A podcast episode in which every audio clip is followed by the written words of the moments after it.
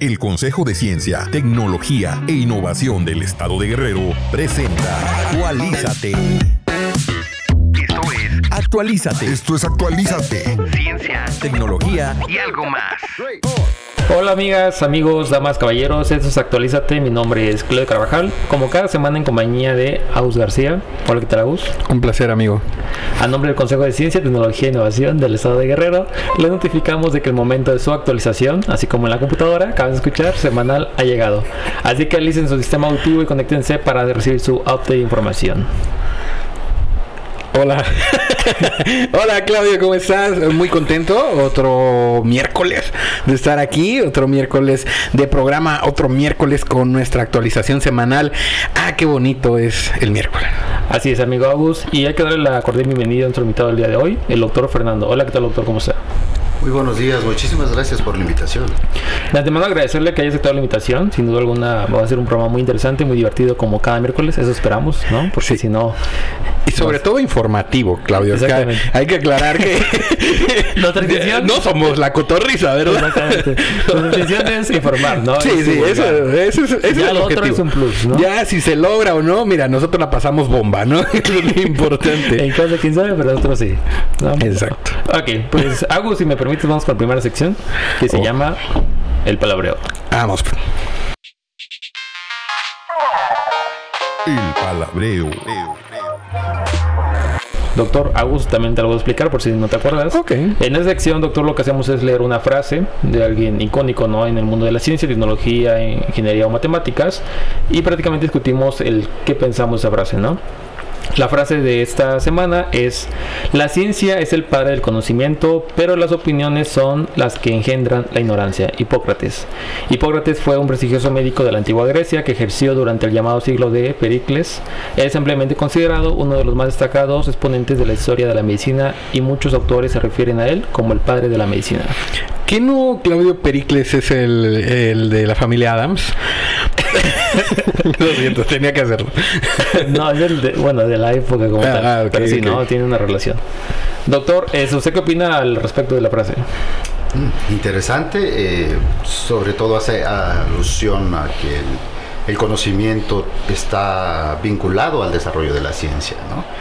Pero que se puede eh, malinterpretar posiblemente eh, cuando empezamos a vertir opiniones sin fundamentos, ¿no? Entonces, eh, hay una línea posiblemente muy delgada entre lo que es realmente cierto con algo que se puede convertir en, en algo políticamente cierto a veces, ¿no?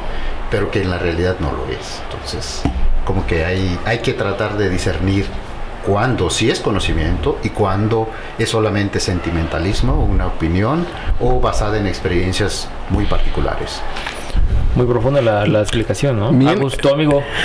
Mira, yo como hombre de ciencia, eh, pues esta, la, la frase, eh, pues nos habla, ¿no? De que al final, el- como lo comentaba el doctor, ¿no? La, la ciencia está ahí, el conocimiento está, pero ya lo que se genere eh, por este conocimiento en cada una de las personas que se encargan de difundirlo, de utilizarlo, ¿no? Para sus trabajos o, o simplemente para comentarlo. Ahí es donde puede tomar rumbos distintos, ¿no? Y puede generar controversias, conflictos. Como me comentaban de un caso eh, que sucedió aquí en, en la ciudad o cerca, ¿no? En las inmediaciones, que tiene que ver con el doctor. Un caso de donde al parecer publicaban en redes sociales el tema de un, de un creo, jaguar que andaba suelto y que resultó que, que era un gato, ¿no? O algo así. Entonces, eh, el tema de, de las opiniones de la gente, lo, lo que se dice o lo que anda por ahí volando, ¿qué tanto se puede justificar con el conocimiento, no? Eh, eso, creo que por ahí va. Y también, por ejemplo, en la pandemia muchas veces vimos como los casos de los termómetros no digitales, de que no querían que te lo pusieran en la frente porque mucha gente afirmaba, incluso ocupaba la frase, ¿no? Está científicamente comprobado que te mata las neuronas, ¿no? Sí, que te borraba, que te borraba la memoria, ¿no? Y, Exacto. y todos se pegaban y decían que me borre su recuerdo de ese mal amor. Exactamente, precisamente eso es el hecho de que, o sea, el conocimiento está, ¿no? El que obviamente inventó, patentó y demás y está distribuyendo y comercializando los termómetros, está prácticamente la ficha técnica, ¿no? Y toda la cuestión de ciencia, ¿no? Detrás de, pero prácticamente muchas personas se, se encargaron, ¿no? De prácticamente decir, no, es que eso te va a pasar así, así. Entonces, creo que también hay que tener en bauta la importancia de las redes sociales, o sea, las redes sociales, ¿qué tanto hace que la información prácticamente se divulgue, ¿no? Como tal. Eh, por ejemplo, el hecho de algo como eso se propagó prácticamente como un meme y también como una información falsa y demás en todas las redes sociales y mucha gente prácticamente lo cree. Entonces aquí es la importancia de que a lo mejor tengamos más consideración en revisar en redes sociales, eh, digo, en fuentes confiables que en redes sociales, ¿no? Sí, definitivamente. Uno de los casos muy, muy sonados en los últimos años fue, fue una página que se llamaba el Deforma, ¿no? en el que tomaban noticias serias, las cambiaban totalmente y se generaba, pues, eh, para quienes estaban enterados, ¿no? un contexto de una broma, un meme, no como tal. Pero había gente que de repente o no leía bien la ficha, porque incluso le ponían fuente no leían bien la ficha del, meme y se iban con esa idea, ¿no? Entonces se generaba un proceso de desinformación y, eso es la parte peligrosa ahorita con las redes sociales, que la información vuela, sale para todo el mundo en segundos y eh, hay personas que sí la toman como es y hay personas que no. Y el problema es más cuando esa, esa malinterpretación se difumina por todos lados. Y ya empieza a generar algunos conflictos como los que mencionas. ¿Hago un último comentario antes de pasar a la siguiente sección? No tengo nada que decir. Estoy, creo que ya lo dije todo en mi participación. Me, lo, solté todo. Lo dio así soy, entregado. Muy bien. Pues esa es la frase de esta semana. La ciencia es el padre del conocimiento, pero las opiniones son las que engendran la ignorancia. Muy bien. Una buena frase, ¿no? Muy buena. Del amigo de, el que, el del hijo ¿no? de la familia Adams. no, estuvo en el siglo, estuvo en la época. Ah. ¿no? Hipócrates lo dijo. Ok. okay. Muy bien, pues nos vamos con la siguiente sección, la cual se llama ¿Qué qué? ¿Qué qué? Y en esta sección de ¿Qué qué? le platicamos un poco, doctor, sobre lo que hablamos. Este ¿Qué qué? es un ¿sabías qué? Pero más... Mejor, ¿no? Es más fancy. más cool. Es más cool, exactamente. Entonces hablamos sobre un hecho, algo sobre la vida como tal y explicamos un poquito sobre eso. El que qué de esta semana es, ¿es posible morir si bebes mucha agua? ¿Usted sabía eso, doctor? Mm, no, que yo sepa. Digo, técnicamente sí puedes tener un desequilibrio osmótico. ¿no? Exactamente.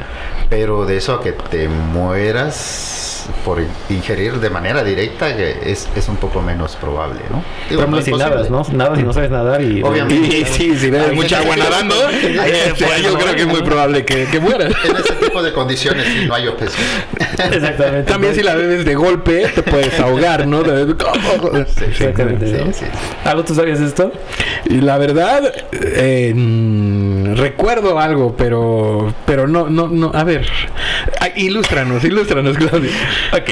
Se conoce como hiperhidratación o intoxicación por agua al síndrome y cuadro clínico que ocurre cuando hay un hiper exceso de agua en el cuerpo. Mm. Hasta ahí la definición, ¿no? Aparece cuando se consume más agua de la que se puede eliminar. En condiciones normales, una persona sana en la, en la, en la que la hipófisis, los riñones y el corazón funcionan sin problemas, puede beber hasta 4.5 litros de agua al día. ¿Usted, doctor, más o menos como cuántos litros de agua bebe al día? Eh, depende de las circunstancias. En ocasiones que estoy muy sedentario puede ser un litro, un litro y medio a lo mucho, ¿no? Pero en ocasiones que trabajamos, por ejemplo, en campo, eh, fácilmente excedo yo creo que los 3 litros, 4 litros al día. Por las condiciones ¿no? ambientales, Las el calor, todo eso, el desgaste físico. ¿Tú hagas como cuando bebes? Híjole. Yo, ah, sí, como un litrito, ya estoy consumiendo más agua, porque aparte del hiperexceso de agua, también tengo un hiperexceso de, de, de otra- de otras cosas de mi cuerpo. Entonces, necesitamos. Eh, pues eliminar un poquito, ¿no? Eh, eh, pero sí, digo, al final la- las personas que, que realizan actividad física eh, intensa, ¿no? Como los corredores o, bueno, la, la gente en general que hace ejercicio, eh, pues consume más, más agua, porque el cuerpo, pues obviamente se va deshidratando y hay que recuperar eso, ese- esos nutrientes. Lo que se pierde, ¿no? Hay que recuperarlo. Claro. Muy bien, pues si se superan esos valores se produce una excesiva dilución de sodio en la sangre, hiponatremia, y se disminuye la producción de la hormona antidiurética. En casos extremos, con niveles de sodio inferiores a 100 milimol sobre litro, se puede producir endemas cerebrales irreversibles, comas o incluso morir por sobreexpresión del sobre, sobrepresión del cerebro. Eh, ya que el cerebro y sus anexos son los que más se ven afectados. Sí, eso de la sobrepresión el cerebro es, es complicado, es complicado, la verdad. Es, tan complicado hasta de pronunciar, ¿no? es que la luz me, me, afecta, pero a ver, ya. Sobre expresión del cerebro. apaguen la luz. que vean que grabamos en la cueva, ¿no? sí, que, grabamos en una cueva. Ajá, entonces seguimos, seguimos, claro. Y vean, eh, como tal, les voy a contar un caso que, que pasó hace ya un tiempo. Dice: ¿existen casos famosos de hiperhidratación? La respuesta es que sí. Jennifer Strange, una mujer de 28 años de edad en de Sacramento, California, murió probablemente a causa de una hiperhidratación después de formar parte de un concurso llamado Hold Your Pee for a Wii. ¿Qué significa Gus? Aguanta tu micción por una Wii. Exactamente, por, una Wii que es el videojuego, ¿no? Organizado por la red. O sea, sí, no por una Wii. Podría ser, está bien, está bien, ¿no? Al final muchos lo hacen por el arte. O sea, sí, por amor al arte, claro. Organizado por la red difusora KDMD eh, 107.9. Ya estamos haciendo promocionales, ¿no? Nosotros... claro, escuchen el 107.9 también. Escuchen ese programa. ok, el concurso consistía en beber la mayor cantidad de agua posible cada 15 minutos sin tener que ir a orinar, a miccionar, perdón. se desconocen las cantidades de agua que consumía Jennifer Strange, pero se sabe que las botellas eran de 250 mililitros. Hay que hacer notar que están por determinadas las causas definitivas de su muerte por autoridades competentes. De acuerdo con los resultados preliminares de la autopsia, Strange murió a causa del consumo excesivo de agua, más de 7.5 litros en un corto espacio de tiempo. La justicia resolvió que la radio organizadora del concurso debería indemnizar a la familia por un total de 16 millones de dólares. Yo, yo eh, difiero de esta nota.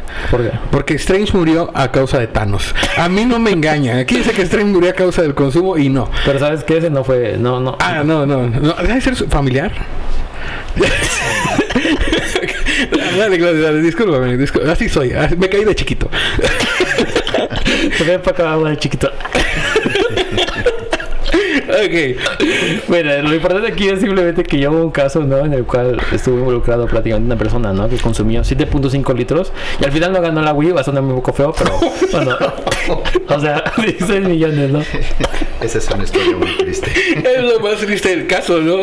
Ojalá, ojalá se la hayan dado a sus familiares, ¿no? Pero sí. O, la indemnización, ¿no? 16 millones. a lo mejor pudo haber estado ella ya, ¿así? Y la Wii al lado. Exactamente, pero eh, si escuchan más gente en la radio, eh, no hagan cursos de ese tipo, ¿no? Sí, yo creo que su familia no dijo, uy.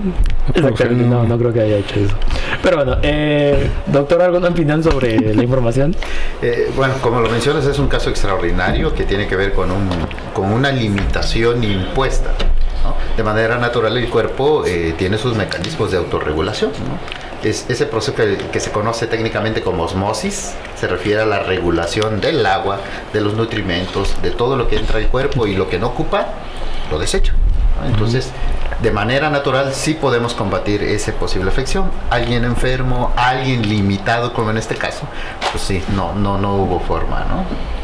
Exactamente. Amigo Agus, último comentario. Híjole, la verdad, ah, bueno, esto no quiere decir, hay que dejar claro que no consuman agua, ¿no? La idea es que sí la consuman, pero... Moderadamente, ¿no? Moderado, claro. De hecho, recomiendan aproximadamente entre 2 y dos y, medio, 3 litros, ¿no? Al día. Fíjate que depende del peso también. eso, es algo que, que, sube leyendo, que depende del peso lo que debes consumir. Con lo que comentábamos al inicio, el tipo de actividad también. Exactamente. Muy bien, pues ahí está la información. es el que queda esta semana. Y, miccionen, por favor. No se aguanten las ganas. Miccionen. Exactamente, hay, hay, que miccionar. Muy bien. Y con eso pasamos a la siguiente sección, que es Win o Fail. Win o Fail.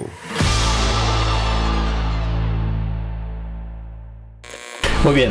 Pues doctor, en esta sección, también amigo August, en esta sección como tal hablamos sobre un hecho, algún factor, algo de que tenga que ver con ciencia, tecnología, ingeniería, matemáticas, y decimos si es cierto o falso, es decir, si la información es cierta o falsa, ¿vale? Entonces vamos a iniciar. Dice, el DNA de un humano es idéntico al DNA de un plátano al 60%. O sea, ¿qué dice, doctor? Interesante. No tengo el dato exacto, sinceramente pero sin duda con diferentes organismos compartimos importante información genética. Ahora dentro del...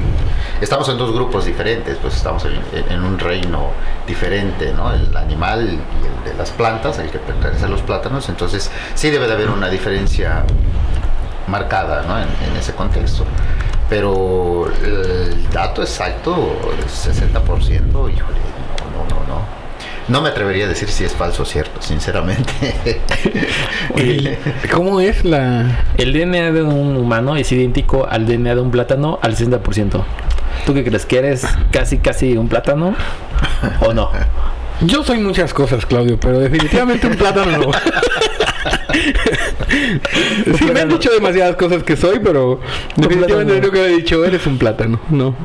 no, no. Yo digo que es falso. Yo digo que es falso, Claudio. No, uh, no sé. No, sé, no, no, no, lo concibo, pues, pero adelante. A ver, a ver qué nos sorprende el- este Win of Fail. Pues vamos a ver con producción que nos diga si es cierto o falso. Pero tú dijiste, tú dijiste que, que, ¿qué Eh, consideras que es. Vamos a, como estamos como iguales, me parece que también es falso, ¿vale? Vamos a ver. Falso, Vamos a ver que es falso. vamos a ver. A lo mejor es 59, ¿no? Y ya es Ah, una también, ¿no? claro. Puede ser. ¿No? O O 61.5, 61. exactamente. Eh, también. O sea, puede ser, puede ser y no puede ser, ¿no? Claro, como la, como la vida. Exactamente. Porque si está, está. Como el programa hay que pasado, ¿no? Que estaba sí. y no estaba. Sí. Exactamente. ok, producción, entonces nos dice si es cierto o falso. Cierto. Muy bien, ¿es cierto? Ahora sí, es cierto también que producción hoy sí atinó, ¿no? Exactamente, es muy cierto eso. Pues bien, vamos a explicarnos un poquito al respecto. Lo que no dejará, lo que nos dejará boquiabierto a más de una persona es la similitud genética que tenemos con un plátano. Nada más y nada menos que un 60% del mismo DNA que los seres humanos. Generalmente tendemos a ser algo egocéntricos y pensar que somos únicos y especiales, ¿no? ¿No, amigo Agus? Mira, mi mamá se encargó toda la vida de decirme, tú eres único y especial, hijo, y yo me la creí. Exactamente, ¿no? Bueno, eso es lo que prácticamente sabemos. Pero la triste realidad, Agus, amigo Agus, y también mamá de Agus, es que tan solo el 0.1% de pequeñas variaciones en la secuencia de DNA marca la diferencia entre unos y otros. Es decir, entre nosotros como tal, ¿no? Bueno, entre nosotros tres, o en general. En, en general, ¿no? Ah, yo digo entre nosotros nada más. Wow, qué específico el estudio, ¿no? Entre nosotros tres es mínima. Es más mínima. De hecho, en una charla de TED, eh, bueno, voy a explicar qué es TED. Tu, tu amigo, o TED tú Talks, explícanos. Ajá, exactamente. Sí, TED eh, Talks, ¿no? Bueno, las charlas TED son una, una especie de conferencias que son muy populares ¿no? alrededor del mundo. Si no las han visto, busquen en, en YouTube TED Talks. Voy a Eh, contar una historia, un paréntesis muy, muy cierta. Una vez dije eh, que si alguien conocía Tech y me dijo, el, el, el- en la película, ¿no? O sea, el peluche. y por eso me acordé, digo, hay que, hay que, hay que calificarlo, ¿no? o, Ok. o de, o de cómo conocí a tu madre también, How I Met Your Mother, Ted, Ted Mosby también. Exactamente, prácticamente, bueno, pero TED, como tú dijiste, TED Talks, ¿no? Muy bien, en una charla que, se, que surgió en Tech, el físico y empresario Ricardo Sabatini explicó que un libro que incluía todo el código genético de una persona tiene alrededor de 262 mil páginas. Son muchas, ¿no? ¿No? Sí, sí, la verdad, son más de las que he leído en mi vida. Pero lo que realmente sorprende es que de todas ellas solo 500 páginas contienen el código que nos hace únicos. Eso sí, 500 sí he leído. Eso sí, ¿verdad? Sí. Todas las personas del mundo son un 99% iguales a ti. ¿no? O sea, somos casi iguales, somos, podemos casi, casi, casi, ¿no? Casi, hermanos, amigos. Exactamente. Solo el minúsculo porcentaje restante define cosas como tu color de ojos o tu predisposición a ciertas enfermedades. ¿no? Finalmente cabe decir que los seres humanos diferimos extraordinariamente poco entre nosotros y en parte se debe a ese 0.1% que en pequeñas variaciones de la secuencia de DNA. Estas diferencias en general son irrelevantes, neutras o son muy sutiles. Además son difíciles de detectar y tienen efectos muy variables, afirma Josep Bella, profesor de la Universidad Autónoma de Madrid, biólogo y experto en genética. Mm, colega, colega. Su eh, colega, doctor. ¿no, doctor? En otra área, pero sí. Muy bien. Doctor, ¿usted qué opina al respecto? Es, es información interesante. eh, la parte en la que mencionas eh, que de repente somos egocéntricos como humanos, como especie humana, es, muy cierta, porque solemos separarnos de los los animales, y en realidad somos animales, ¿no? Y en este caso, bueno, son dos contextos diferentes, estamos hablando de dos reinos diferentes, animales, plantas, eh, en los cuales eh, definitivamente sí tenemos características muy distintivas, pero genéticamente, pues las bases son, son las mismas, ¿no? Todos estamos constituidos por los mismos elementos químicos, ¿no? En diferentes proporciones, diferentes organizaciones, pero como, como dicen por ahí, somos polvo de estrellas, todos. Sobre esa parte pertenecemos realmente, como le digo usted, ¿no? A la familia como tal, o sea, al grupo de, animales, o sea, animales. Entonces, a veces cuando amigos cuando digan que eres un animal, no, no te sientes ofendido, o sea, es, es un hecho, es un, es un hecho este, prácticamente. Conozco varias personas que me lo han dicho. Saludos, por cierto, a todas ellas. No, no fue mi culpa. No, era, no eran ustedes, era yo. Era inmaduro. Sí, era inexperto también. Bien, pues amigo Agus, ¿tú qué opinas?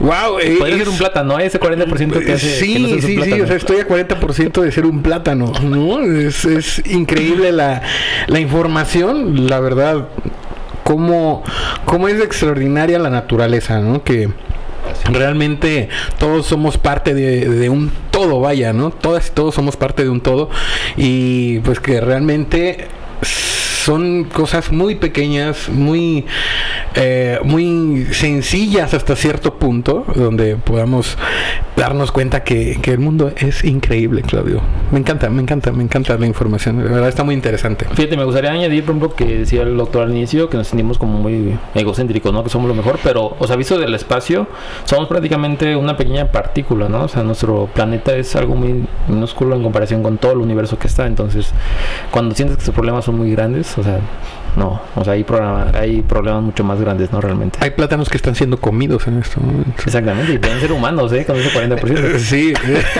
Ahí hay un problema, es que somos caníbales entonces. Yo cuando me como un mango, ¿no? Bueno. De alguna forma somos caníbales. De alguna otra forma sí. Somos un 60% caníbales. ok. Bien, interesante, ¿no? Interesante información, Claudio. Interesante y simplemente este, descargarse de hecho, por ejemplo, como último dato curioso, ¿no? Ya aparezco Beto. Saludos a Beto de eh, dato curioso, eh, me parece que el ratón teníamos más o menos una similitud del 96%. Ese 4% es lo que hacía que fuéramos diferentes, ¿no? Entonces, a eso voy de que, bueno, también no estamos tan, tan lejos de un plátano a un ratón, ¿no? Prácticamente. Pues bueno, esa fue la, la sección de Winofreo y nos vamos a un corte, a un corte comercial, ¿no? Y regresamos, pero no sin antes invitarles a que sigan a la página del Consejo de Ciencia, Tecnología e Innovación del Estado Guerrero, principalmente en Facebook, y en los demás como arroba cositiec o arroba cositiec guerrero. También que escuchen los demás eh, podcasts, el programa de radio ya está en Spotify, en Amazon Music, en Apple Podcasts, estamos en Google Podcasts, estamos en todos los podcasts. Ya españamos toda la red, ¿no? Ya, ya invadimos todo. Miren, ahí vamos. Marta de baile, vamos por ti. eres la siguiente. sí, tú eres nuestro objetivo. No, la verdad sí, eh, invitarlos a que sigan todas las redes sociales, a que sigan la página web www.cositiec.gov.mx y ya. y ya. Y bueno, ahí denle su like o su follow o lo que tengan que darle en la red social, ¿no? Y bueno, compartan nuestras publicaciones, ¿no? Para difundir un poquito más. Pues bueno, nos vamos a este mini corte y regresamos en unos minutos. Bienvenido al Beat. Sofía, el robot más desarrollado del planeta, con innovaciones en inteligencia artificial, dijo que destruiría a los humanos. Sofía es recordada por la conversación que tuvo con su creador, David Hanson, en donde aseguró, voy a destruir a los humanos. Si quieres saber más, no olvides actualizarte con nosotros, todos los miércoles, 6 de la tarde. Actualízate. Pues muy bien, estamos de regreso ya una vez más aquí en Actualízate y simplemente recordarles nuevamente que nos sigan en todas las redes sociales. Estamos como arroba cositiet o cositiet guerrero, ¿no? Y prácticamente en la página web eh, www.cositiet.gov.mx y como tal, eh, ¿qué más hago? Que me sigan en todas ponerle w.cositiec, no les va a aparecer nada, pero eh, también que lo pongan, ¿no? Exactamente. Busquen Cositiec. Estoy pensando en, precisamente ahorita en la sesión que vamos a tener. Ah, ¿no? claro. Y, Porque empieza con W también. Exactamente, y como que la felicidad, ¿no? De prácticamente que va a haber cambios ahí como tal. Pero bueno, sí, okay. sí, sí, Muy bien, eh, pues vamos con la siguiente sección que se llama Avísenme estamos al aire. ¿Qué se vio al aire? ¿Qué se vio al aire? Avísenme. Muy bien, pues amigos, Agus, doctor, en esta sección lo que tal, como tal, lo que hacemos es simplemente hablar sobre un poco de las actividades que vamos a tener esta semana o que ya tuvimos esta semana en el Consejo de Ciencia. Y vamos a empezar con el amigo Agus. Claro, eh, como todas las semanas tenemos, digo la emoción, la emoción, la emoción. Como cada semana tenemos una actividad que ya es parte de, pues del consejo, es algo que llegó para quedarse, Claudio. Es una actividad la cual, eh, pues llamamos webinar eh, donde varios eh, expertos en las materias, en varias áreas de la ciencia y la tecnología, eh, participan compartiéndonos sus conocimientos, su experiencia, todo su trabajo. Y en esta ocasión nos acompaña el arquitecto Dagoberto Olivar Vital con el tema La ciudad compacta. Él es parte del equipo de, de y es maestrante en dirección y administración empresarial. Entonces él nos va a estar acompañando el día de el día de hoy, más tarde, eh, a las 9 de la noche, va a estar ahí eh, pues compartiendo su experiencia, su trabajo y también para que ahí pregunten algunos, algunas dudas que tengan sobre el tema. Si ustedes son apasionados de la arquitectura o están estudiando eh, arquitectura, también es bueno escuchar a gente que ya está ¿no? aplicando sus conocimientos en las áreas laborales y todo profesionales, ¿no? Esa es la parte del webinar, mi estimado Claudio. Y ahora sobre ahora eh, hacer la invitación sobre un ciclo de conferencias que está pasando, bueno que ya pasó. Bueno, estamos, a la estamos en la mitad, ¿no? Ese ciclo de conferencias internacionales, eh, el día martes, fueron los días 14, 15, y, 16. ¿no? Con tres ponentes que son parte de Red Global MX en distintas sedes. Tenemos la sede España, la sede Portugal y la sede Bélgica que están participando esta semana con nosotros. Cabe mencionar que ya es eh, la segunda ocasión en que podemos colaborar eh, tanto con CITIEG con Red Global MX y ahí estamos de la mano haciendo vinculación, haciendo trabajo en equipo porque en la unión está la fuerza, mi estimado Claudio. Pues les invito a que vuelvan a ver la conferencia que pasó el día de ayer, la cual lleva por título Lo que hay que saber sobre el litio en México. Es el impartió la doctora en ciencias Xochitl Domínguez Benetón, que es prácticamente parte del capítulo Bélgica. El día de hoy tuvimos a la doctora en ciencia de la Rendón Ramírez, quien nos habló sobre el tema ¿Son los antioxidantes saludables siempre? Y prácticamente mañana tenemos el cierre ya de este evento, el cual va a ser el doctor Manuel Villalbazo, que con su conferencia Ve para creer, sin educación no hay desarrollo. Interesantes los temas, eh, lo invitamos también doctor para que se sume ahí a a ver estos, estas conferencias, que la verdad es un trabajo ahí colaborativo que se está realizando y pues que esperemos que les deje un buen, un buen mensaje y sobre todo conocimiento, que eso es lo importante, el compartir conocimiento y la divulgación de la ciencia y la tecnología, que al final ese es nuestro objetivo. Para eso estamos aquí, Para nos pagan, ¿no? Ven, también. Pero lo hacemos más por amor al arte, Últimamente es más por amor al arte. Así que hay que echarle ganas, hay que echarnos porras. Últimamente sí. Sí, últimamente más. Bien. Y eh, la brigada, la brigada de divulgación científica y tecnológica, Claudio. Así es que va a ser la siguiente semana en Chihuahua. Viene. Entonces, simplemente para hacer la invitación, para la próxima semana que estén al pendiente, vamos a estar por allá. Vamos a estar llevando conferencias, talleres y mucho y mucho más actividades como siempre siempre. Muy buenas actividades, la verdad cada vez eh, pues es más grande la aceptación y la oferta, la demanda de la brigada, cada vez están eh, solicitando que lleguemos a más sitios ¿no? del estado y pues es complicado, ¿no? Porque al final hacer una actividad tan grande y con tanta preparación pues se complica en ocasiones llevarla hasta ciertos puntos y la idea es que todo el estado pueda disfrutar y pueda tener este acercamiento ¿no? a, a las áreas STEM sobre todo. Y, pues con calma, amigos, con calma. En algún punto vamos a estar cerca de, donde ustedes están. De su municipio o su ciudad, ¿vale? Como tal. Ok. Pues Agus, ¿algo más que quieras agregar a este avíseme? No, la verdad, mucha actividad Así que estén pendientes, estén eh, pegados a las redes sociales del COSITIEC, del Consejo de Ciencia y Tecnología, para que descubran todo lo que se está realizando, porque también hay muchas convocatorias, Claudio, están sucediendo muchas cosas en temas de becas, en temas de, de apoyos para seguir preparándose, para seguir estudiando. Todavía tenemos la el periodo de inscripción para Fundación Beca, donde, eh, pues, si ustedes quieren estudiar su licenciatura o un posgrado en el extranjero, Fundación Beca y COSITIEC están en una alianza para poderlos apoyar económicamente. Si ustedes aplican y son aceptados, pueden participar y pueden irse a estudiar al extranjero, una maestría, un doctorado, entre la lista amplia de opciones y de programas que tienen para, para estudiar. Eh, también tenemos más convocatorias, Claudio, muchas, muchas, muchas convocatorias. Tengo que hablar sobre la convocatoria que es para estudiar bachillerato en el extranjero. Claro. La convocatoria doctor, que es de United World Colleges, eh, WC, en el cual el Consejo de Ciencias está haciendo parte como tal difusor, ¿no? Difusión de esa convocatoria para que apliquen. Cierra exactamente, me parece que el 21 de, de este mes, de junio, entonces pueden aplicar. Es una beca de, desde el 50 hasta el 100% para que estudien el bachillerato fuera, ¿no? En cualquier país donde tengan convenio y prácticamente pueden estar estudiando primer grado aquí en, en México y posiblemente estudiar el restante fuera del país. ¿no? Hasta el 25 de junio tienen 25 para, de junio, para exactamente. registrarse. Entonces también, como tal, bueno, es lo que decíamos, ¿no? Revisen la- las redes sociales para que puedan conocer un poquito más sobre todas las actividades que están haciendo, que son bastantes. Sí, ahí en la página de Facebook de eh, el Consejo y en la página web están todas las convocatorias para que ustedes las revisen más a detalle y se enteren de todo lo que está sucediendo. Y también eh, tenemos otra convocatoria más eh, donde la dirección Ay, se me, se me, se me atoró algo, Claudio, disculpen.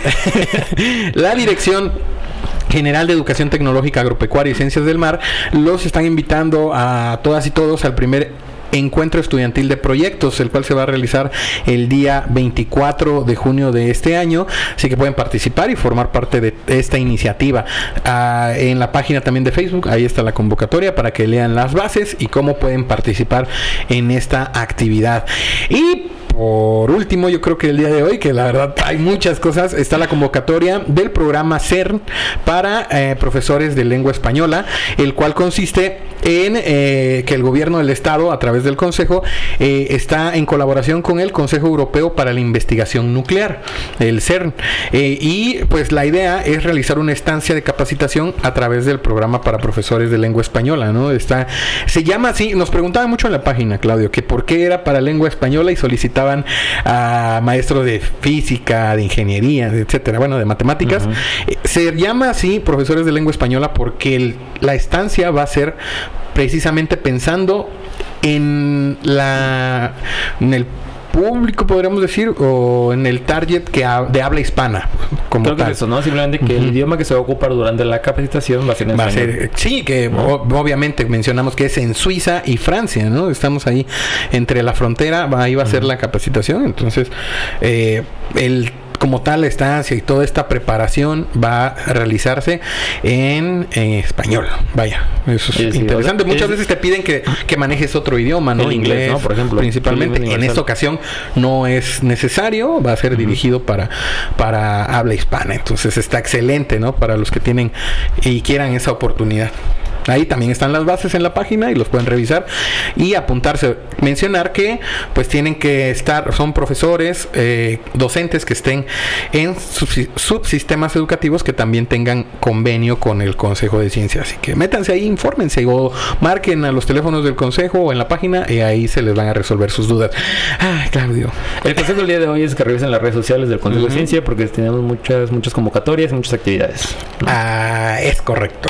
Así es. Pues vamos con la siguiente sección, que es la parte importante de todo el programa, el por qué el doctor está aquí. No, nos vamos con la siguiente sección, la cual se llama Encuentro cercano de cualquier tipo.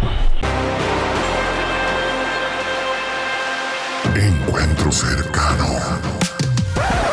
Ah, de cualquier tipo. Muy bien, pues amigos, estamos aquí de regreso ya con el doctor Fernando. Hola, ¿qué tal doctor? ¿Cómo está? Muy bien, muy bien, muchísimas gracias.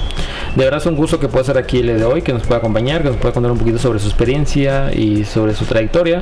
Pero nos gustaría que contestara la primera pregunta, que es que se defina usted cómo es el doctor, cómo es eh, como tal Fernando, pero la persona, más que la parte académica, profesional. Híjole. Bueno, eh, es una pregunta a veces un poco difícil porque rara vez nos detenemos a pensar realmente cómo soy, ¿no? Cómo, cómo, cómo me veo yo, ¿no? Eh, y, casi siempre estamos eh, expuestos, o más bien estamos tratando de proyectar algo, ¿no? Y no nos detenemos a definir eso. Pero por eso te digo que es un poquito eh, complicado, pero bueno, en lo particular creo yo que me considero entusiasta en general de muchas cosas, trato de ser responsable ¿no? dentro de lo que cabe, eh, dedicado, dedicado en algunos aspectos y eh, de alguna forma trato de ser empático, ¿no? empático en los diversos aspectos de la vida, este, con la familia, ¿no? con, con los colegas, con, con los amigos, eh, y eh, hago lo posible por ser lo más cercano, ¿no? por ser, eh, tratar de ser eh, afectivo de alguna manera, ¿no? aunque no se nos suele dar mucho a los hombres eso. Muy bien, doctor, pues ya conocemos un poquito más sobre usted. Sabemos que es biólogo de profesión. Así y es. la siguiente pregunta que, nos- que me gustaría que contestara es: ¿qué fue lo que lo conllevó o lo llevó a estudiar prácticamente biología, dedicarse a este mundo de la biología? Eh, creo que fueron varios factores, este, principalmente ambientales, ¿no? Eh, creo que el, el medio en el que te desarrollas influye mucho eh, en parte de lo que va a ser tu desarrollo profesional y muchas veces influye en tu decisión académica, ¿no? Y yo siempre estuve expuesto a la naturaleza. Siempre estuve eh, acompañando a mi papá al campo, estaba en contacto con animales, estaba eh, ahora sí que en campo abierto, ¿no? Siempre expuesto a la naturaleza y poco a poco me fue me fue envolviendo. Yo no me sentía como un agente externo, sino que estaba inmerso en la naturaleza. Y nunca lo pensé hasta el bachillerato, ya casi concluir el bachillerato, nunca pensé dedicarme de manera directa a eso, sino que era para mí algo natural, ¿no? Pero bueno, en- eh, llegó el momento en el que en el bachillerato nos dijeron, pues tienen que definir para dónde se van, ¿no? Se van a las ciencias sociales, se van al área administrativa, se van al, área de recursos naturales, entonces definan, pero ya, ¿no? Tienen días para definir. Y ahí empecé como que a analizar, eh, a revisar el contexto y a tratar de decidir como qué quería, ¿no? Y había pocas oportunidades, desafortunadamente. Yo vivía en Ometepec y allá no había escuelas de, de- ciencias, ¿no? Lo más cercano que teníamos era el tecnológico, ¿no? Que es administrativo, de ingenierías y demás. Y estuve a nada de quedarme en el tecnológico.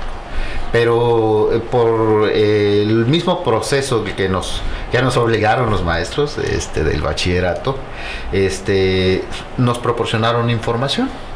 Y entre toda esa información venía la carrera de biología que estaba aquí en la ciudad de Chilpancingo. Y de ahí fue que eh, pues, me, llam- me llamó mucho ¿no? la, la- la carrera y dije, pues yo quiero estudiar biología, ¿no? me gusta, es algo que, que, que- que entiendo hasta ciertos aspectos, pero valdría la pena profundizar en eso. ¿no? no sabía si iba a vivir de ello, no sabía si iba a funcionar o si iba a terminar haciendo cualquier otra cosa después de, de terminar la licenciatura, pero bueno, me aventé, tuve el apoyo de mi familia. Este, y pues aquí estoy, ¿no? ya casi 20 años después, o más de 20 años después. Es muy importante, ¿no? El hecho de cómo la familia te apoya para que puedas prácticamente consolidar una meta, que en este caso es acercarse un poquito más al mundo de la biología como tal. Dice que ya tenía el acercamiento, ¿no? Con, con su familia, como tal, con su papá cuando iba, obviamente, a- ahí mismo en la localidad, ¿no? Pero ya consolidarlo, y bueno, y ahora tener el doctorado ¿no? como tal y hacer investigación y como tal ser profesor, es algo muy importante, ¿no? Sí, la verdad, el, el tema de... Yo lo comentaba con, con muchos de los invitados, ¿no? Eh, afortunadamente tuvieron ese impulso, ¿no? De parte de, de algo- alguien cercano para decirlo, miren, tienen estas opciones, ¿no? Pueden dar por acá, por acá. Eh, en muchos casos no sucede así. Hay mucha gente que elige desafortunadamente carreras eh, por el tema de que la familia lo impone, ¿no? Eh, o, o, no hay más opciones, como, como lo comentaba, ¿no? Eh, cerca de donde viven y a lo mejor por las posibilidades no pueden moverse o trasladarse a un lugar donde sí puedan estudiar lo que les apasiona, lo que les llama. Y también la parte de, de que antes no existía como tal el tema de la orientación vocacional como tal, ¿no? Como ahora, que sí está muy marcado desde prácticamente desde primaria, finales de primaria, secundaria están muy... ¿A qué te vas a dedicar? ¿Qué vas a hacer? ¿Mm? Eh, pero qué bueno que logró, doctor, concretar ¿no? eso y, darle por el camino que, que quería, que le gustaba. Y, hasta ese. y eso nos lleva a otra pregunta. ¿Cuál es eh, su sueño o meta más grande profesionalmente? Híjole, es. es Bastante complicado, ¿eh? Con el suspiro. Sí, sí ese suspiro estuvo largo. eh, tenemos un, reto muy, muy grande y no es solo mío, y lo digo en, en, tercera persona porque estamos trabajando en un proyecto de conservación aquí en Guerrero eh, que que es muy ambicioso, ¿no? digamos que es muy ambicioso. Eh, de manera particular, ya con el paso del tiempo empezamos a identificar cuáles eran los aspectos que más me gustaban a mí de, en el área de la biología. Me fui metiendo hacia la fauna silvestre, ¿no? empecé, aprendí, conocí lo básico de fauna silvestre, me fui preparando y en algún momento en, en este proceso este, caí a trabajar en, con el grupo de los mamíferos y en los últimos 10 años prácticamente empezamos a trabajar con jaguar. Wow. Entonces, me, me, me, dijeron que, que, lo saludara con un, con un rugido y es lo más cercano a un rugido que puedo hacer, la verdad. Sí, y el reto es enorme porque eh, la intención es conservar al jaguar a mediano largo plazo aquí en Guerrero y las condiciones ahorita no son muy favorables. Entonces, es por eso un poco el, el, gran suspiro, ¿no? De que tenemos una meta grande. El poder lograr esa meta tiene un montón de aristas adicionales. No es solamente cuidar a la especie, sino que eh, implica trabajar con, con, las comunidades rurales donde habitan la especie, ¿no? Eh, el hacer sensibilización con el público en general, hacer sensibilización con los tomadores de decisiones, ¿no? los diputados, los, las autoridades este, locales, estatales, a nivel nacional, y todo eso implica una serie de trabajos muy amplio, muy, muy pesado, muy difícil, pero pues que esperemos y de, y de frutos. Sí, y que es multidisciplinario, ¿no? Uno, uno pensaría, a lo mejor, hablando, si lo hablamos directamente, dice, no, pues trabajamos sobre la, la preservación de la especie del jaguar. Dicen, ay, la gente, digo, el común de la gente es, bueno, van a andar cuidando a, a los a las especies como tal, ¿no? A los, a, a los jaguares directamente. Pero no se trata de eso, ¿no? También es el tema dónde viven, dónde los se localizan la gente que pues um, desafortunadamente por ignorancia llega a generar la, la cacería de, de, estos ejemplares, ¿no? Y, y ese el tema de hacer conciencia y como lo comentaba, el tema de llegar a, a, los que pueden decidir y pueden tomar acción o decretar de que se tomen esas acciones pertinentes para poder generar ese cambio y generar ese rescate, ¿no? De una especie aparte muy emblemática de, de nuestra zona, de nuestra región, ¿no? Incluso que forma parte de nuestra identidad.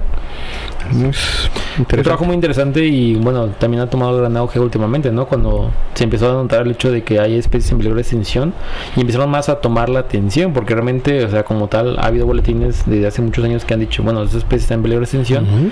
pero hasta la conciencia como tal, ¿no? La sociedad en general ha sido muy reciente prácticamente, ¿no? Y bueno, así como en, en África, por ejemplo, los, los, rinocerontes, ¿no? Que prácticamente trafican con ellos y demás, igual aquí en Guerrero tenemos también un problema serio, ¿no? Con el tema del jaguar. Entonces, eh, una labor muy importante, doctor, lo que hace. Sí, la verdad de reconocerse, doctor, eh, me imagino de, de, tanto su trabajo como de un equipo, me imagino Así que está uh -huh. que está trabajando muchas veces pues siempre hay una persona que como que va al frente, ¿no? De eh, lidereando o coordinando, pero al final hay un equipo detrás, de, me imagino, de muchos, muchas personas que están involucradas, que están ahí eh, día con día, ¿no? Buscando y trabajando por este sueño en común, creo que, que es sí. compartido, ¿no? Con más sí. personas. Así es, afortunadamente logramos sembrar esa semilla y ahorita está empezando a germinar, digámoslo así, eh, con más personas que se están sumando, ¿no? Y eso este, pues nos va permitiendo avanzar en algunos aspectos al respecto. Bien, ¿hay alguna forma de, digo, esta es pregunta extra, ¿hay alguna forma de personas que estén interesadas a lo mejor en conocer su trabajo o darle seguimiento y decir, oye, a mí también me gustaría formar parte de, de qué puedo hacer, cómo puedo aportar eh, mi granito, ¿no? De, de arena para poder eh, y, eh, ayudar ¿no? a este objetivo. ¿Hay alguna forma de poder eh, sumarse, de contactarlos? ¿Cómo, cómo podrían hacerlo? Sí, sí, seguro. eh, igual que todo mundo ya utilizamos las redes sociales, eh, principalmente Facebook, que es la más utilizada, creo yo, al menos para tener más interacción con, los contenidos que publicamos. Estamos en Facebook como Wi-Fi Conservation y como Proyecto Guerrero Jaguar. Y entonces ahí nos pueden contactar este, para cualquier este tipo de situaciones que nos comentan. Incluso también atendemos este, reportes ¿no? de avistamientos o de problemas con felinos que están depredando ganado o animales domésticos. Y tratamos de también este, sumarnos a, a esas estrategias de trabajo que tienen que ver un poquito con prove- prevención, ¿no? Para que no sean sacrificados estos animales. Entonces, con, con mucho gusto ahí estamos. Los repito de nuevo, Wi-Fi Conservation, este, México. Ese es en Facebook, una fanpage. Y el proyecto Guerrero Jaguar, también en Facebook. Así que si usted tiene un jaguar en casa, por favor, quiere saber cómo y cuidarlo. quiere saber cómo Vamos a preservarlo. sí, y dice, bueno, ya está un poco grandecito, ya no tengo espacio. Eh, no, pues ahí está la información, ¿no? Ahí está el contacto para que ustedes puedan acercarse, eh, amigas, amigos que nos escuchan y que nos ven también en, en las redes Porque ya sociales. nos ven, ¿eh? Porque ya nos ven, ¿eh? Y te ven bien. Eh, pues ahí para que se puedan comunicar con el doctor, con el equipo de trabajo y puedan puedan sumarse a esta a este gran trabajo eh, de verdad muy importante también para rescatar esta especie muy importante que no solamente es el tema del, de cuidar la especie sino que tiene como todos los seres vivos tenemos una función para algo, ¿no? Y, y todos estamos como conectados. Entonces, eh, pues ahí infórmense, busquen y, Síganos, en la página en Facebook. Sí, sí, sí, También nosotros. Y, y para ir cerrando esta, esta entrevista, digamos, esta sección, ¿cómo ve su trabajo o a usted mismo en cinco años? ¿Cómo se ve? Tenemos muchas este, esperanzas de crecer en los próximos años. Este, estamos ahorita empezando a aterrizar ya algunos aspectos del proyecto. Eh, una de las cosas más eh, puntuales y que esperemos tenga un impacto positivo muy marcado es el establecimiento de áreas de conservación. Eh, estamos luchando ya desde hace varios años por establecer corredores comunitarios para la conservación del jaguar y estamos es, en la espera de que prácticamente nos, nos entregue la Comisión Nacional de Áreas Naturales Protegidas el, primer certificado de área de conservación. Las primeras 8.500 hectáreas que se destinan para la conservación del jaguar en Guerrero. Y esperamos que eso detone el, ahora sí que el, crecimiento de esa área, ¿no? que se vayan sumando más ejidos, más comunidades a esta tarea y poco a poco tengamos un área lo suficientemente grande que nos permita conservar al jaguar a mediano y largo plazo. Y, en eso estamos trabajando y eso esperamos lograr de manera este, particular con, con ese proyecto. Pues esperamos que sí, ¿no, amigo Agus? Sí, toda- mucho toda la buena vibra. Ajá, mucho, mucho éxito en esa parte. gracias. Esperamos que se haga realidad, que es algo que va a impactar positivamente aquí el estado de Guerrero. Así es. Siempre el apoyo a los buenos proyectos y al trabajo, al trabajo bien, ¿no? Y al trabajo real que se hace por el beneficio y el cuidado, ¿no? Al final de, de todos. De la fauna y la flora de nuestro estado. Sí. Así es. Pues amigo Agus, eh, doctor de no se va. Me puse un poco emocional, Claudio. Todo muy, eh, muy nostálgico, muy melancólico esta parte, pero muy importante, muy, muy, muy importante. Doctor, de verdad le agradecemos que nos haya acompañado. No se va todavía, falta una sección más. Entonces, producción, amigo Agus. Sí, viene una Doctor. sección que está raro. Hacer una sección la cual se llama El Glosarillo. El glosarillo.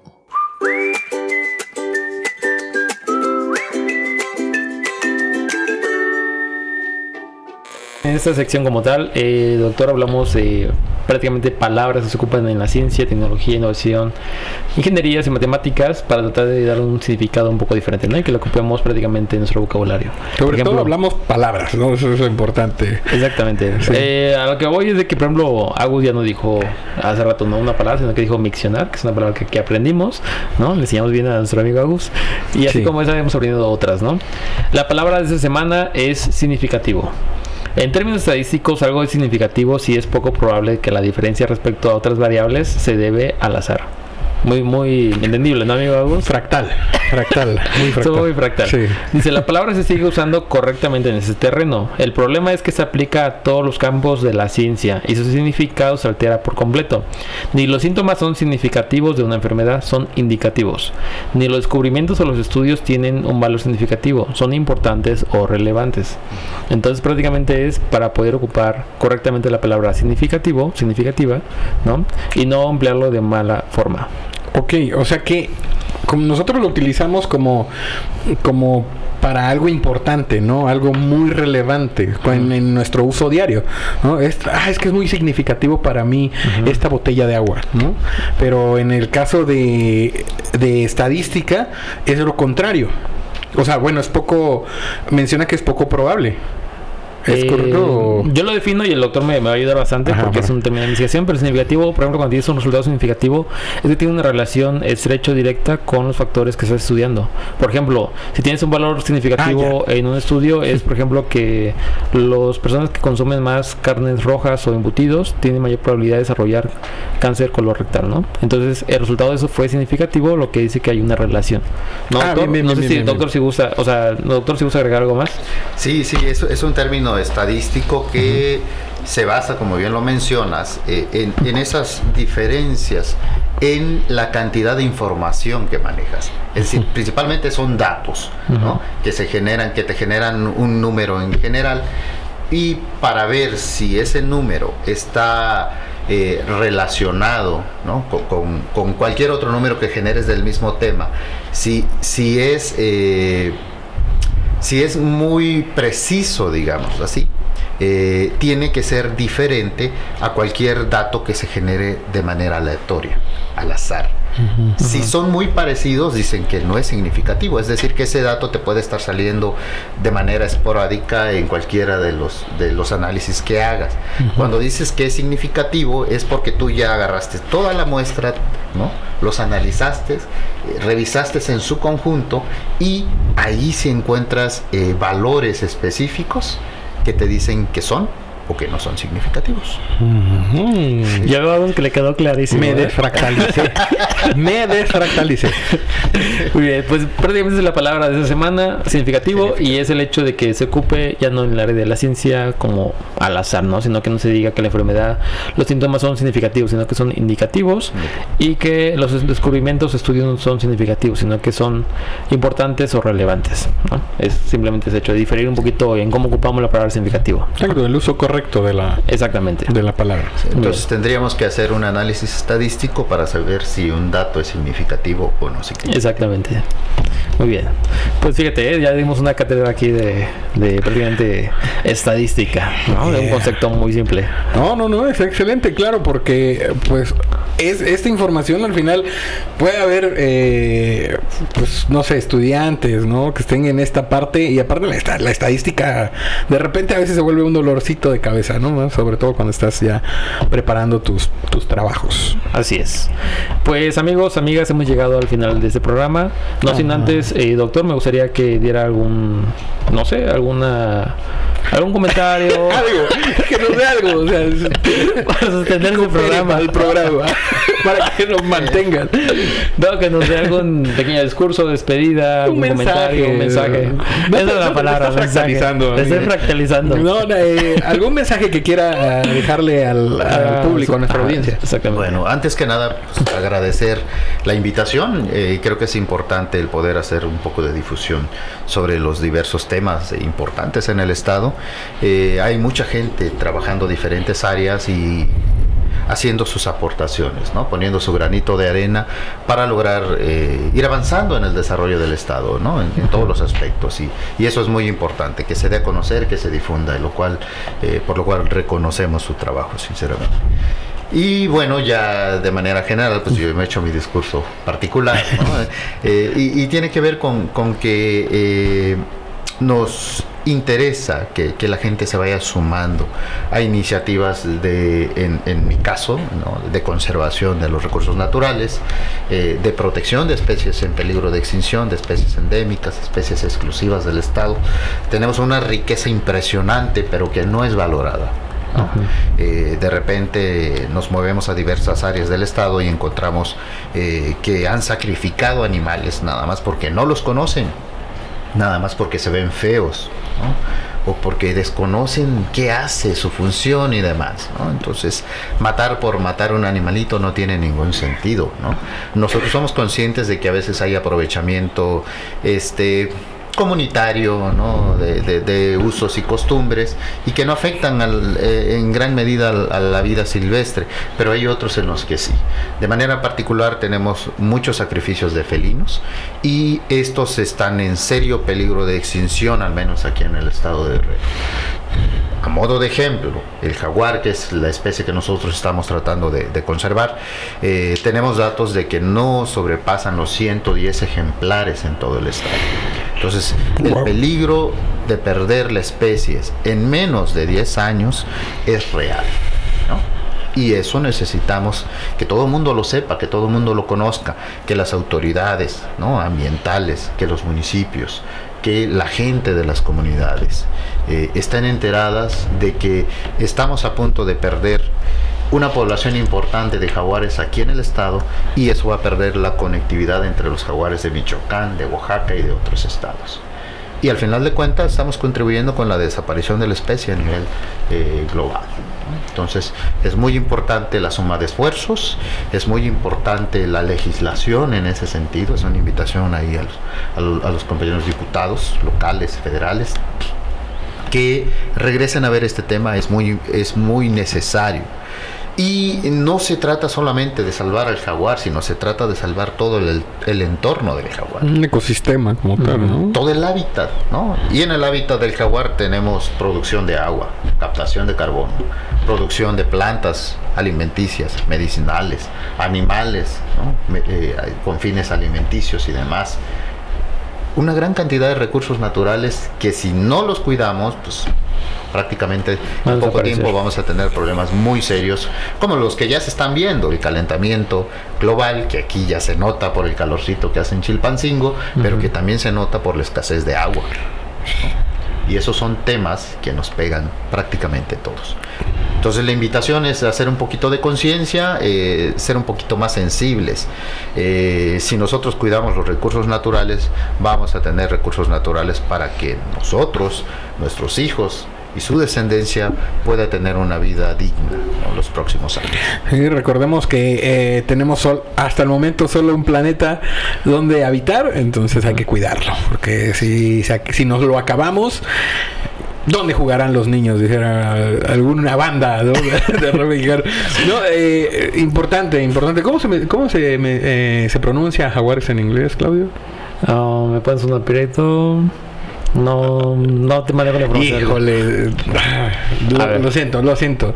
Jaguars, Jaguars, Jaguars. Jaguars. Jaguars. ¿Sí? Save the Jaguars, ¿no? Ay, para que, porque nos ven, nos ven fuera del país también. Obviamente, somos internacionales. Claudio, ¿qué, qué piensas? Ya, Claudio, ya lo dijimos, ya no lo busques.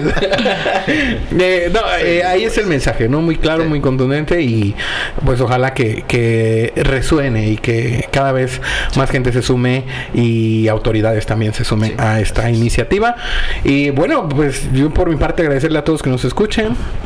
La verdad, agradecerle a usted, doctor, que nos haya acompañado el día de hoy y la puerta abierta para que nos vuelva a visitar, para que venga otra vez y podamos seguir platicando eh, de más de más temas y también darle seguimiento a ver cómo va el trabajo, cómo van avanzando y, Una y nueva que, visita, ¿no? Sí, claro, uh -huh. ¿no? Y, y, como un jaguar aquí.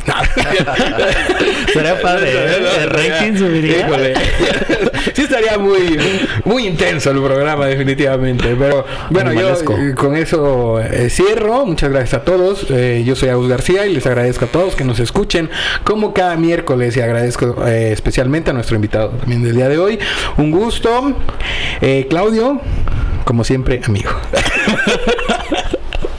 Muy bien, pues muchas gracias Agus. Doctor, de verdad un gusto conocerlo, que haya estado aquí.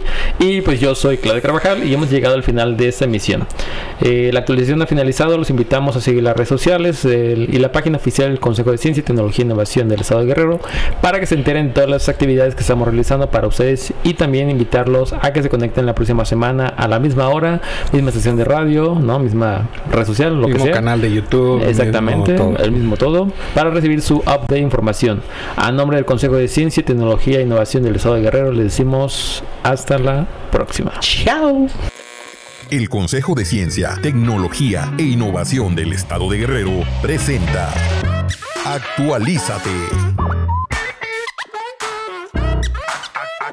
Actualízate.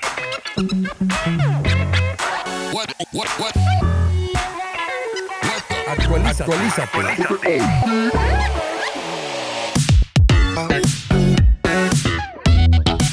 Actualízate.